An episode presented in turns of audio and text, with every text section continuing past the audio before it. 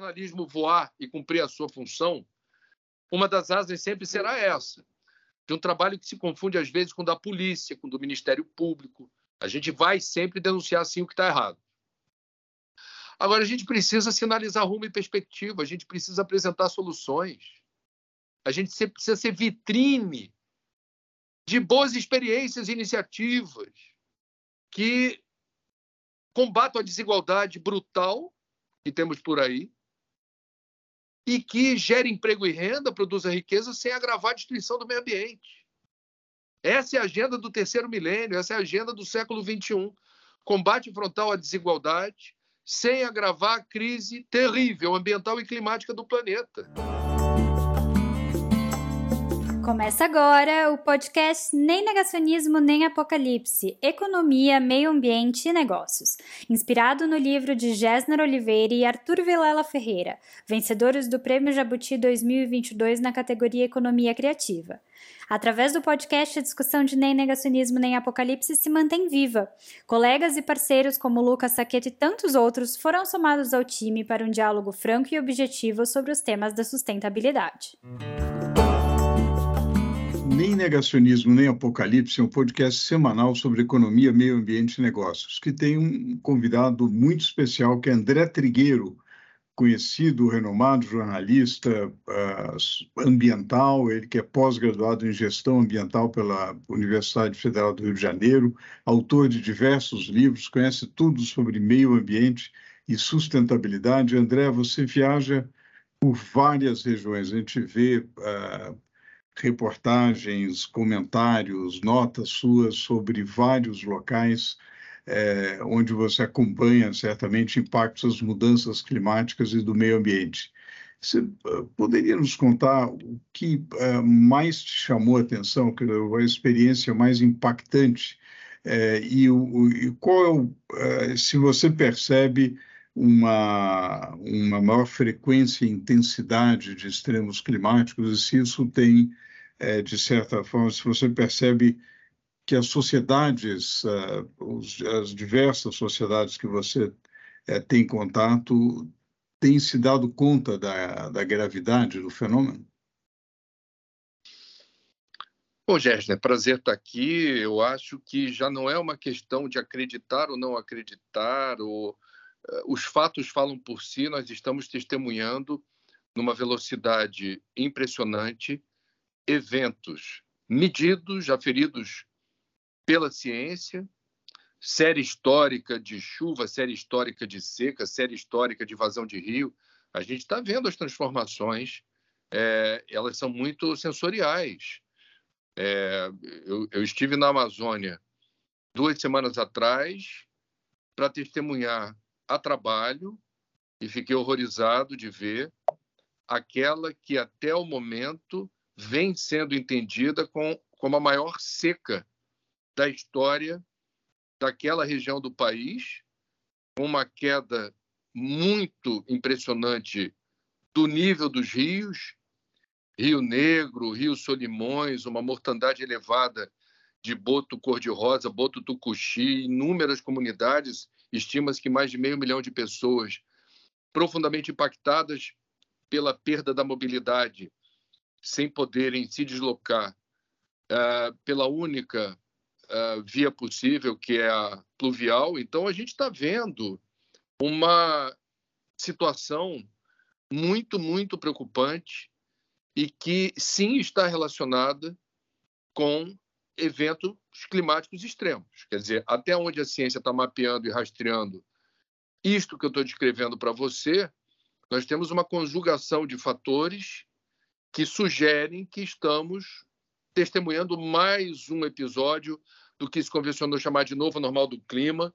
Essa crise climática tem a nossa digital, tem o nosso DNA, somos parte do problema, precisamos fazer parte da solução e é péssimo que, uh, em pleno século XXI, tenhamos o negacionismo inspirando ações ecocidas e suicidas. Eu, sinceramente, não compactuo com essa visão é, eu diria, fantasiosa na busca por respostas que não sejam aquelas apontadas pela boa ciência, que mede, checa, afere o que está acontecendo e chega à conclusão que nós estamos muito provavelmente adentrando no capítulo amazônico, para ficar bem focado nesse é, panorama que está acontecendo nesse momento e se agrava progressivamente, não é um evento isolado.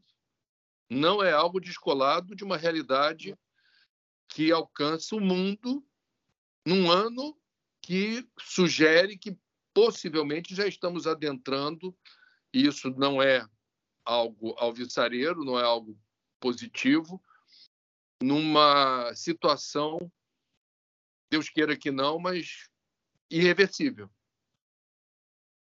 Arthur?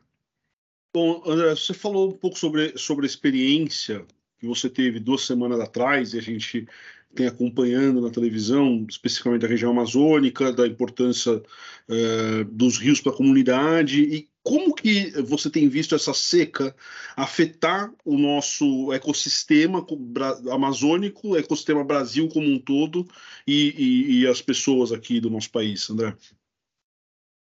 Bom, vamos lá. Existe uma combinação de fatores aí que a gente precisa ter atenção.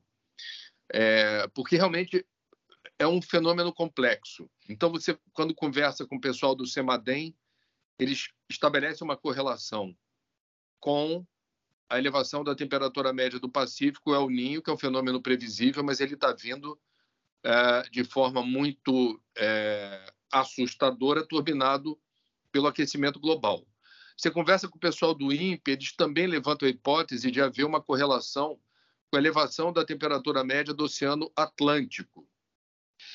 E aí também existem fatores regionais, porque a supressão vegetal a galope da floresta amazônica, a maior floresta tropical úmida do planeta, essa redução da área verde impacta a produção de chuva a partir da floresta.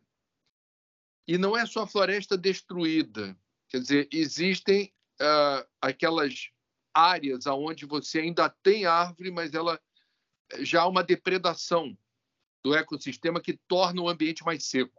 Então, você está reduzindo o volume de chuva a partir da, do desmatamento. E, e isso uh, vai determinando um ambiente cada vez mais hostil aos amazônidas. Então, temos um impacto direto sobre saúde, qualidade da água ingerida, é, impossibilidade de você ter é, proteína a partir do pescado em várias dessas comunidades. Tem comunidade ribeirinha, tem comunidade indígena. Nós temos uma péssima qualidade do ar respirado, onde ainda há, concomitantemente a tudo que eu falei, no período de seca, as queimadas. É algo inacreditável. Eu estava num hotel em Manaus que tinha lá ar-condicionado, coisa e tal. Eu abri a porta do hotel para ir para o café, eu estava dentro do hotel. Tinha cheiro de, de fumaça dentro do hotel. Não, não tem muito para onde fugir. É, é, algo muito avassalador. Quer dizer, aquilo que você vê acontecer já há décadas nos grotões do Brasil está acontecendo em capitais numa, eu diria, proporção que as pessoas não estão acostumadas. E aí a dificuldade da gente é, perceber qual é a saída? Quando quem mora nos arredores de Manaus põe fogo na mata. Qual é a saída quando a gente não consegue no Brasil cumprir as próprias leis em relação a desmatamento que precisa ter licença do IBAMA? É, ou queimada, porque existem áreas que a legislação permite que você faça ou supressão vegetal ou até o uso do fogo, pouca gente sabe disso, mas tem condições.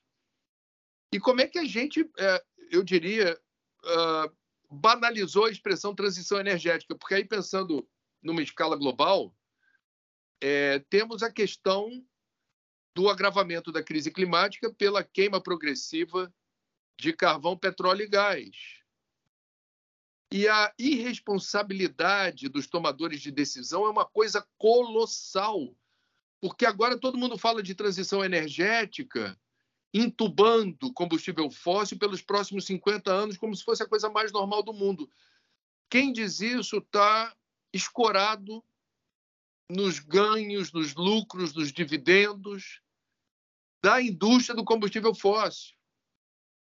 E esse setor, empresarial está entranhado na ONU, nas conferências do clima. A próxima conferência do clima, que terá lugar daqui a pouco, se dará num país é, que tem no seu business, no seu PIB, o principal meio de geração de divisa é o petróleo, e quem vai coordenar a COP é um empresário do setor de petróleo. Inacreditável. Eu não sei como é que eu vou explicar isso no futuro para os meus netos. Quando eles perguntarem assim, naquele momento não havia uma crise climática, vovô? Como é que o mundo enfrentou isso? Enfrentou com conferência do clima em país mega produtor de petróleo, tendo à frente é, quem se locupleta dessa indústria, falando de transição energética. E uma transição energética que segue em passos de cágado. E a gente não deveria é, flertar com o risco de um colapso sistêmico, porque ele já está acontecendo. Os sinais são esses. Não sou eu que estava. Jornalista não sabe nada.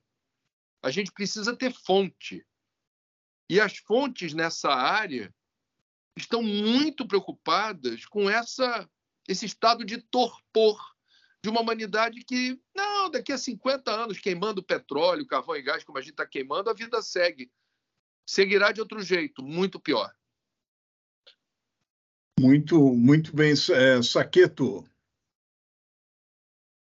André, acho que você, você falou um pouco de transição energética e a gente aqui discute bastante que o Brasil é, quando a gente olha para a matriz energética, principalmente para a matriz elétrica do Brasil, é, a gente tem aí umas vantagens em relação ao resto do mundo, né? Embora ainda muito dependente de, de hidrelétricas, a gente vem diversificando a nossa matriz elétrica e é, na minha visão, até dá para servir de modelo para outros países, inclusive, né?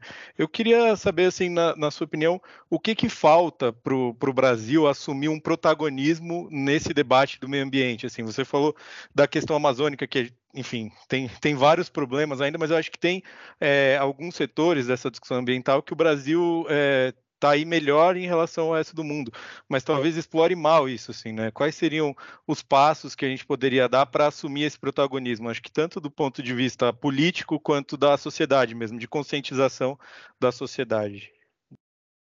Não sei se. Bom, vamos lá. Em relação à questão da matriz elétrica, de uma forma geral, ou energética, se quiser ampliar o leque, a gente tem dois horizontes aí que serão explorados certamente e que vão elevar uma condição de vantagem estratégica do Brasil em função dos recursos disponíveis, que são hidrogênio verde e uh, energia eólica offshore. Quer dizer, a gente vai adentrar num território que vai potencializar enormemente uma vantagem estratégica do Brasil de não ser uh, refém de combustível fóssil. Agora, eu, eu vou manifestar aqui uma opinião que me parece muito, uh, muito lastre, lastreada na percepção de quem está olhando para as mudanças climáticas numa velocidade assustadora e a necessidade da gente virar o jogo dessas fontes de energia. Eu não acho bom negócio que se abra nenhuma nova jazida, nenhum, não se deveria explorar nenhuma nova jazida de carvão e petróleo. É, é, é a minha opinião. É, e a gente deveria acelerar o processo de investimentos para disseminar, facilitar a logística, criar subsídio. No ano passado foi mais de um trilhão de dólares de subsídio para os combustíveis fósseis no mundo. Se você tirar um trilhão de dólares de subsídio para combustível fóssil, eles não são competitivos nem acessíveis como muita gente imagina. Essa indústria precisa de muito subsídio. E é um subsídio da morte. É um subsídio que não nos favorece. É claro que não se dá um cavalo de pau em alta velocidade tem um período de decantação. É o período que as atuais jazidas teriam para serem totalmente exploradas. É preciso ter coragem. Falta coragem. Agora, o, o, o Brasil não é uma China que você vai ter lá um dirigente, um comitê central que determina o que é e o que não é, e todo mundo bate continência. Isso aqui é uma democracia. Democracia é trabalhosa, mas é sensacional. Eu sou um democrata. Agora, a democracia compreende diferentes visões, até de um ministro da indústria, perdão, é, o ministro de Minas e Energia, que quando eu estava em Belém na cúpula amazônica, deu uma declaração controversa levantando dúvidas sobre a contribuição do petróleo para o agravamento do efeito estufa. É uma, é uma coisa inimaginável. Foi um, um mico amazônico, aconteceu. É, eu, sinceramente, acho que a gente precisa prestar mais atenção no que diz a ciência. E a gente está, eu diria, perigosamente realizando escolhas. Porque quando você abre hoje, por exemplo, uma nova, um novo campo de exploração de petróleo, isso eu ouvi do presidente da Petrobras, Jean Paul Prat. O que, que ele disse? Sou a favor da exploração de petróleo na margem equatorial da Amazônia, porque o Brasil é referência em exploração de petróleo em água ultraprofunda. Os riscos apontados pelo IBAMA, nós temos toda a condição técnica e tecnológica de não é, permitir que aconteça o que o IBAMA diz que pode acontecer. E eu acho que ele está certo em relação ao IBAMA, dizendo o Brasil tem um pedigree na exploração de petróleo em águas ultraprofundas que merece respeito. Só que a minha percepção em relação à exploração de petróleo na margem equatorial, porque eu sou contra, nenhuma das razões apontadas pelo IBAMA. É o que eu já falei. E o Jean Paul confirmou, dizendo assim: a gente leva de cinco a seis anos para montar a indústria naquela região. Três ou quatro décadas para explorar a, esse campo petrolífero. Temos esse. A pergunta simples, gente, é essa. Temos esse tempo para continuar queimando a rodo combustível fóssil, engrossando as gigatoneladas de CO2 na atmosfera, desequilibrando ainda mais vorazmente essa dinâmica da retenção de calor que não consegue se volatilizar por conta dessa colcha de gases que se avoluma na atmosfera. Tem alguém pensando nisso quando toma decisão estratégica no setor de energia? O que, que vem primeiro? Ali no checklist. Por que devo investir em petróleo? Por que devo é, falar, gastar saliva falando de transição energética? Ô, Gessner, aqui no teu podcast, meu, minha sugestão é o seguinte: quando você trouxer alguma autoridade para falar, alguém top aí de, uhum. nessa área de energia, falando de transição energética, mas pergunta na lata, assim, metas e prazos. Que eu perguntei isso para Deus e o mundo. Uhum. Ninguém sabe disso. Nem o presidente da Petrobras. Jean Paul, metas e prazos da transição energética da Petrobras. Governo federal, é. metas e prazos para a transição energética por aqui. Não tem um número, cara. Não tem um número. Então, pessoal, tem uma falácia da transição energética que lembra a falácia do ESG. Também tem um monte de gente que enche, enche a boca para falar de ESG, que para mim é a reencarnação da economia verde da Rio mais 10, não, Rio mais 20 aqui no Rio de Janeiro, uhum. 2012. Green Economy, aí o Pinuma, um calhamaço dessa grossura. Agora é economia verde, que por sua vez a economia verde era a reencarnação do Sustainable Development da Rio 92, 31 anos atrás, que eu cobri.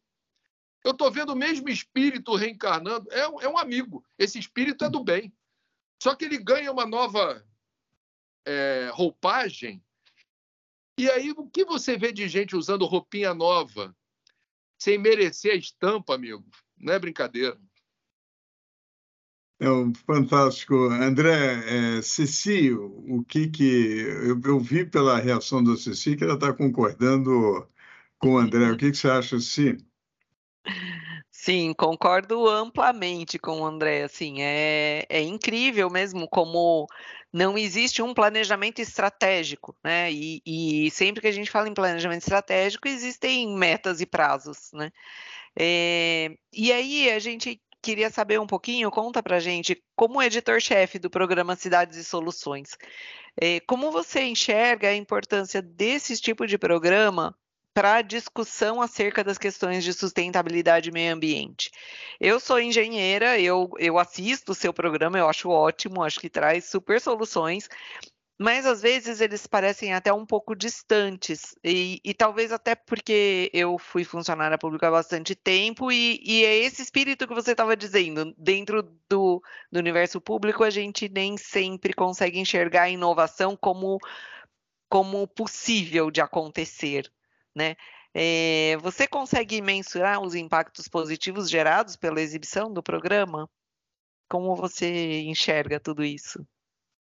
Bom, o programa está no ar há mais de 15 anos, então, evidentemente, é, a gente recebe, sim, tem um feedback muito interessante e positivo de ministros de Estado, de reitores na academia, assim, gente que acha interessante desenvolver certos projetos acadêmicos. Né? Teve uma vez um, uma universidade do Espírito Santo que usou os programas para fomentar laboratórios de inovação em sala de aula é, para os alunos. Como é que você pensa as soluções a partir de algo que não deveria ficar em laboratório e precisa ganhar alguma escala? Então, era um desafio colocado para os alunos. É, síndicos, empresários. Aqui no Rio de Janeiro, já tem um tempo isso, é, eu vou dar, contar dois, duas historinhas assim, porque a pergunta foi direta, eu vou, vou responder.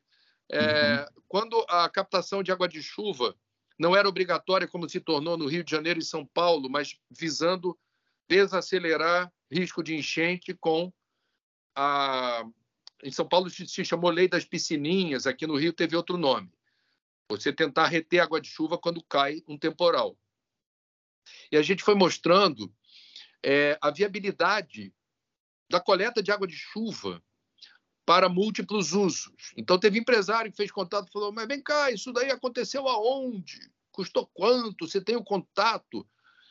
E teve uma outra situação, essa bem interessante, de um outro empresário que se interessou por uma experiência que eu mostrei em Sertão do Carangola, na região serrana do Rio, com biodigestores tratando água, é, tratando esgoto humano é, que é uma solução que o Globo Rural mostra há mais de 30 anos, com esterco. Quer dizer, como é que você trata esterco animal é, em recipientes fechados, ambiente anaeróbico, certas bactérias digerem os nutrientes do esgoto, a resultante disso é, é, é metano, é biogás, que é um gás combustível, né? portanto, pode ser usado. E tem a água residual que sai desse compartimento fechado, que é uma água mais limpa do que a maioria, é, para não dizer a quase totalidade dos rios e afluentes das regiões metropolitanas do Brasil. E aí um empresário ligou e falou: Isso funciona mesmo? Achei engraçada a pergunta dele, que ele foi direto ao assunto. Isso funciona mesmo? Falei: Funciona. Você tem um contato para dar? Eu dei o contato. Algum tempo depois, cinco, seis meses, ele mandou um convite para eu ir à inauguração de uma usina que ele, ele construiu é, de tratamento de esgoto de uma comunidade de baixa renda, a, sem usar produto químico, sem usar eletricidade, dentro dos princípios do, da biodigestão, digamos assim, e foi algo fantástico. É, portanto, o papel do jornalismo ele não pode ser só o de denunciar o que está errado. Nós, jornalistas, não cumprimos a nossa função social se a gente se esmera na crítica e na observação apenas do que não funciona. As duas asas do jornalismo precisam ter o equilíbrio do voo, né? Para o jornalismo voar e cumprir a sua função, uma das asas sempre será essa, de um trabalho que se confunde às vezes com o da polícia, com o do Ministério Público, a gente vai sempre denunciar sim o que está errado. Agora, a gente precisa sinalizar rumo e perspectiva, a gente precisa apresentar soluções. A gente precisa ser vitrine de boas experiências e iniciativas que combatam a desigualdade brutal que temos por aí e que gere emprego e renda, produza riqueza sem agravar a destruição do meio ambiente. Essa é a agenda do terceiro milênio, essa é a agenda do século XXI. Combate frontal à desigualdade sem agravar a crise terrível ambiental e climática do planeta. Agora, o incrível é o seguinte: a gente está há tanto tempo no ar porque a gente tem audiência e tem patrocínio. Então, essa história de dizer boa notícia não dá ibope, bom, é, dá, dá sim. É muito, muito bom, André. É muito interessante essa, esses compromissos com soluções também, essa segunda asa, muito, é, muito interessante. E, um, e uma outra jornalista também muito, muito séria, muito engajada na questão é, ambiental e que procura trazer soluções também, nossa amiga Arminda, nossa amiga comum. É, ela, ela não pôde estar nessa conversa aqui, mas mandou um áudio. Salve, André. Prazer grande ter essa participação aqui no podcast do Gessner, ainda mais com você. Vocês dois são dois caras que eu tenho grande, grande admiração e muito respeito. André, a produção do podcast me disse que eu podia fazer uma pergunta, mas eu não vou perder a oportunidade de fazer duas em uma. É, então vamos lá. É, você tem uma, um conhecimento muito grande na área ambiental, as pessoas conhecem o André Trigueiro nessa trajetória ambiental, nessa militância, é, e com tanto conhecimento que te permite, inclusive, dar opiniões com muita propriedade, com conhecimento técnico. Mas tem outras duas áreas do André Trigueiro que nem todo mundo conhece. Eu que acompanho o Papo das Nove todos os dias, desde a pandemia, eu vejo que você tem uma interação com o público né, ali online bastante forte sobre o espiritismo e também você fala bastante sobre a questão do CVV, da importância do CVV, da importância de cuidar desse outro lado é, de forma preventiva. É, então, eu queria que você falasse um pouco sobre essa tua entrada nessa área, né, que é bastante forte também. Inclusive, você participa aí de palestras Brasil afora falando sobre isso. E aí, com essa trajetória, com áreas que parecem distintas, mas não são, elas se relacionam, né? A questão ambiental, a questão do espiritismo, tudo isso tem uma interconexão bastante forte. Eu queria que você me dissesse: você acha que a humanidade está mais para o negacionismo ou mais para o apocalipse? É isso. Obrigada. Um forte abraço para você, para o Gessner, para toda a equipe dele. É, a Arminda é muito especial. Ela, ela, de fato, é uma pessoa que está vivendo o tempo que a gente precisa ter em diferentes profissões, em diferentes ocupações, protagonistas. Né? A gente tem que fazer mais e melhor, porque a, a situação exige. A Arminda, ela está, eu acho, é, sendo muito bem sucedida nessa missão. Bom, em Minas Gerais, o que eu digo é o seguinte: a humanidade é muita coisa. a humanidade. Quem sou eu para dizer o que mais de 8 bilhões de pessoas pensa, sente e cria expectativas. Então, eu vou aqui fazer uma especulação. Eu, sinceramente, acho que a humanidade não tem o desejo de promover o ecocídio, que é uma palavra que ganhou muita força nos últimos anos e aparece na lista de crimes tipificados pelo Tribunal Penal Internacional de Haia, crime de ecocídio. E essa é a mesma razão pela qual eu acho, e aí é uma ponte entre, é, eu diria, o meu lado ambientalista e o meu compromisso com a prevenção do suicídio, parecem assuntos distintos, mas são absolutamente sinérgicos, porque é, da mesma forma que eu entendo que a maior parte da humanidade não deseja o ecocídio, não deseja que nós desestruturemos as condições que suportam a vida no planeta. Não deseja é, abalar o software inteligente da vida, que permite que a gente tenha é, condições de habitabilidade mínimas, ou seja, água limpa, terra fértil e ar puro. É o pacote mínimo de sobrevivência no planeta. Eu não acredito que o ser humano, eu, eu não posso acreditar que a maior parte das pessoas seja contra isso ou ignore a importância disso. Razão pela qual não entendo que essas pessoas conspirem contra a vida superlativa, né? O direito à vida que não nos pertence solitariamente enquanto espécie. Da, da, das múltiplas resoluções de vida, porque a ecologia nos revela que a vida em abundância é, e em equilíbrio que dá sustentação a nós, na perspectiva de termos qualidade de vida, longevidade, né? É, da mesma forma, o autoextermínio não faz parte do roteiro existencial, nem do suicida, porque eh, naquilo que me foi possível entender do fenômeno do suicídio, que é complexo e multifatorial, e eu conheço pessoas que realizaram tentativas e isso assinou a luz vermelha. Precisamos entender o que, que te motivou nessa direção. Precisa de alguma ajuda especializada, algum suporte psicológico ou psiquiátrico, ou de ambos, e que deixaram de flertar com a ideia do autoextermínio, porque isso definitivamente não é compatível com a nossa natureza. A gente tem a possibilidade, o livre-arbítrio, soberano. Você pode até flertar com a ideia, mas isso nós temos o instinto de sobrevivência.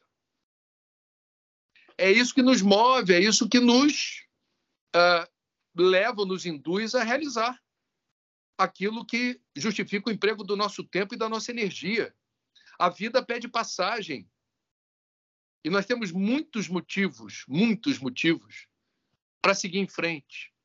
Quando eu lancei há aproximadamente nove anos atrás um livro sobre prevenção do suicídio, muita gente estranhou achando que eu estaria flertando com a ideia, estaria depressivo. André, o que isso tem a ver com o meio ambiente?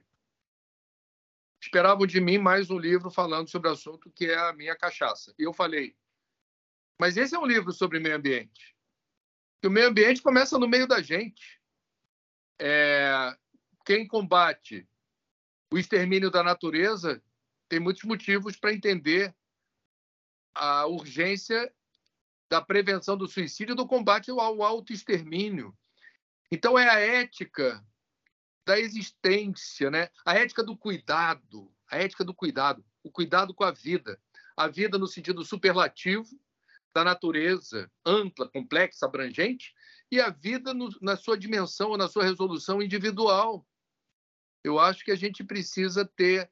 Os ecologistas são muito generosos, assim, os ambientalistas eles se preocupam com as causas coletivas, transporte público de é, eficiente, barato e rápido, é, alimentação saudável e certificada para a gente não comer o que não merece e que não tenha conexão que você compra na área da alimentação, da moda ou qualquer coisa com mão de obra equivalente à escravidão ou quem desrespeita a legislação ambiental. A gente está ligado nessa visão sistêmica. Assim, a gente precisa estar tá consciente do que é viver no mundo e de como você, no dia a dia, realizando escolhas, ou você está produzindo, ajudando a construir um mundo melhor e mais justo, ou você está replicando os erros do passado que se perpetuam no presente. Então, é, a gente precisa alargar a visão sistêmica na direção do outro, da nossa espécie, cara. Assim, essa história das redes sociais mostraram um lado patológico do ser humano que não consegue divergir do outro sem agredir, hostilizar, compartilhar toxicidade, né? É uma coisa patológica.